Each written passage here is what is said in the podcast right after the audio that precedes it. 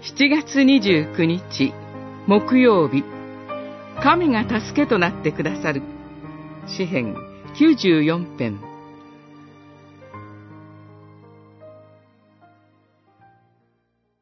主が私の助けとなってくださらなければ、私の魂は沈黙の中に伏していたでしょう。足がよろめくと私が言ったとき、主よ、あなたの慈しみが支えてくれました。私の胸が重い煩いに占められたとき、あなたの慰めが私の魂の楽しみとなりました。94編、17節から19節この詩は基本的に報復を求める祈りです。こんなものがあるなんて、と思われた方もいらっしゃるでしょう。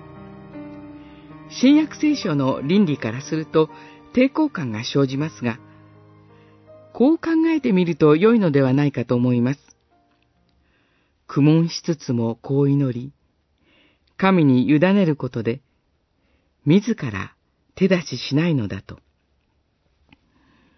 神に逆らう人たちは傲慢で人の道に反しています。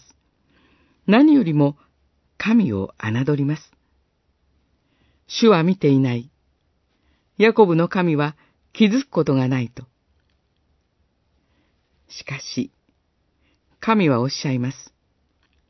耳を植えた方に聞こえないとでも言うのか。目を作った方に見えないとでも言うのか。神が何もしていないと思っても、私たちにそう見えるだけの話です。聖書を通して、神がすべてに時を定めておられ、お決めになった時に実行なさることが示されています。これを知ることが知恵なのです。この知恵を持つことは、私たちに慰めを与えます。神は、私たちに慈しみと恵みを与える時をもお持ちだからです。それがいつなのかはわかりませんが、神が助けを与えようとするとき、まさしくそのことが起こります。